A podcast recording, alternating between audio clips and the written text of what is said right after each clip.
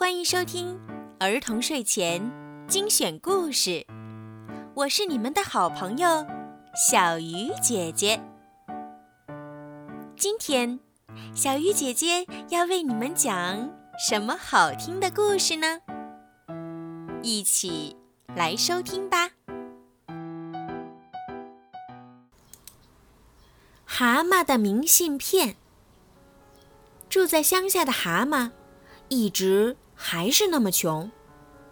新年快到了，他又开始想念在远方的青蛙老弟了。他想给远方的青蛙老弟寄一张新年贺卡。蛤蟆走到村口的小店里去买贺卡，但是他没想到所有的贺卡都那么贵，买哪种他口袋里的钱都不够。最后，他买了一张明信片，代替贺卡。他在明信片上写道：“青蛙老弟，你好吗？我很想念你。去年你没有回信，是不是很忙？有空回来看看。要过年了，吃的好一点。”蛤蟆老哥。蛤蟆的脑海里又浮现出青蛙出村那天的情景。真的要离开家了，青蛙忽然害怕了。蛤蟆就拍拍青蛙的背说：“不怕，好好在外面闯。真的不行了就回来，有你蛤蟆老哥呢。我每年过年都给你寄贺卡，就算老哥我在陪你。”青蛙听完，流下了眼泪，但他还是一边回头，一边越走越远了。想到这里，蛤蟆向明信片深深地弯了一下腰，算是向青蛙行了一个祝福的礼，然后把它投进了信箱。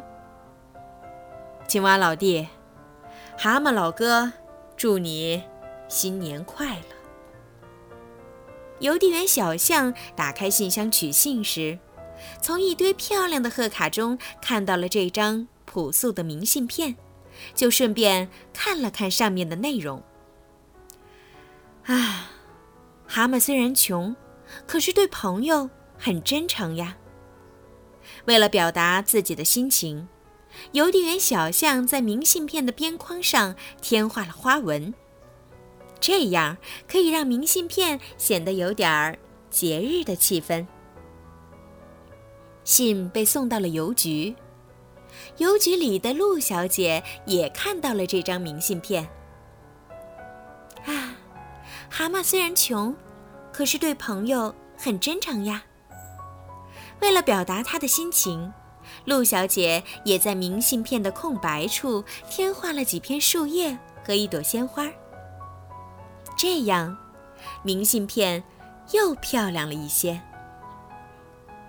明信片在寄往青蛙家的路上。经过了很多人的手，大家看到蛤蟆的明信片，都会被蛤蟆对朋友的真诚所感动。大家都忍不住要往上面添画，来表达一下自己的心情。明信片本来就不大，很快就被画满了，没地方画了。大家开始想别的办法，比如往上面加信封、扎丝带、粘花瓣儿，当然。还有撒香水儿，明信片已经变得很漂亮了，而且还显得厚了一些，重了一些。这样一对比，蛤蟆写的字显得更丑了。明信片送的并不顺利。按照地址，明信片被送到了青蛙的家，但是青蛙没在家。住在隔壁的说。青蛙先生，他早就不在这里了，搬走了。邮递员说：“搬到哪里去了？”香格里拉街一号的花园别墅，你把信送到那里去吧。邮递员又把明信片带回来，放进了一个塑料筐里。这满满的一筐装的都是贺卡，全是寄往香格里拉街一号的花园别墅的。蛤蟆的明信片随着满满一筐贺卡被送到了香格里拉街青蛙先生的府上。与那些豪华精致的贺卡相比，蛤蟆的明信片显得那么的与众不同。晚上，在暖暖的灯光下，青蛙在看那些贺卡。当他看到蛤蟆的明信片时，忽然就呆住了。看了蛤蟆老哥的明信片，他心里好感动。想不到乡下的蛤蟆老哥还记着他，想不到蛤蟆老哥每年都忘不了给他寄贺卡，虽然是用明信片代替的。想不到蛤蟆老哥还是还是那么穷。去年忘记给蛤蟆回寄贺卡了，今年一定要给他回寄。青蛙挑了一张最豪华的贺卡，在桌上摊开，开始写。蛤蟆老哥，你……刚写到这里，青蛙的脑海里浮现出多年前蛤蟆送他出村的情景。世界那么大，他现在要离开家乡去闯荡，他心里别提多害怕了。蛤蟆就拍拍他的背说：“不怕。”好好在外面闯，真的不行了就回来，有你蛤蟆老哥呢。我每年过年都给你寄贺卡，就算老哥我在陪你。他当时听了好感动，胆子也大了些。他一边走一边不断的回头，看到蛤蟆一直站在那里看着他走远。唉，没想到我这一走。再也没有回去过。青蛙长长的叹了一口气，感到心里又沉重又疲惫。青蛙趴在桌子上，睡着了。第二天早上，青蛙坐在飞机上，望着窗外。他要去世界上最美丽的城市，有一笔大生意的合同等着他去签。窗外是棉花一般的云。云的下面还可以看到一片片黄色的土地和起伏不平的山脉。突然，青蛙想起来自己给蛤蟆写的贺卡忘了寄出了。他这次出去大概要一个月，等他回来，年早就过完了。昨天晚上，青蛙只把贺卡写了个开头就睡着了。现在。那张只写了个开头的贺卡，正静静地躺在那张贵重的红木桌子上。贺卡上这样写着：“蛤蟆老哥，你……”就在此时，在乡下的村子离大路最近的地方，蛤蟆坐着，望着大路那头发着呆。其实，蛤蟆是在等信。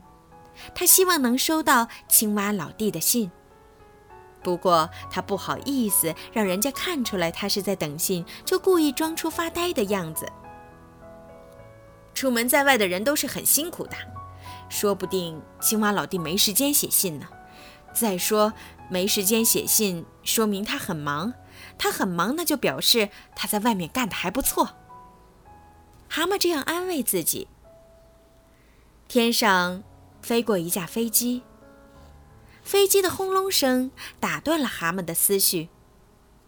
他抬头望着呼啸而过的飞机，心里想着：“唉，要是飞机里坐着我的青蛙老弟就好了。”这样一想，蛤蟆就站起来，朝着飞机飞去的方向鞠了一个躬。蛤蟆变得高兴多了。如果蛤蟆知道这架飞机里真的……坐着他的青蛙老弟，他一定会更高兴的。好了，今天的故事就听到这儿了。如果你们喜欢听小鱼姐姐的故事，记得帮小鱼姐姐点赞、转发和评论，也可以把我的故事分享给你们的好朋友们，一起来收听。如果你们想听到属于你们自己的专属故事。可以让爸爸妈妈加小鱼姐姐的私人微信全拼猫小鱼数字九九来为你们点播。好了时候不早了宝贝们晚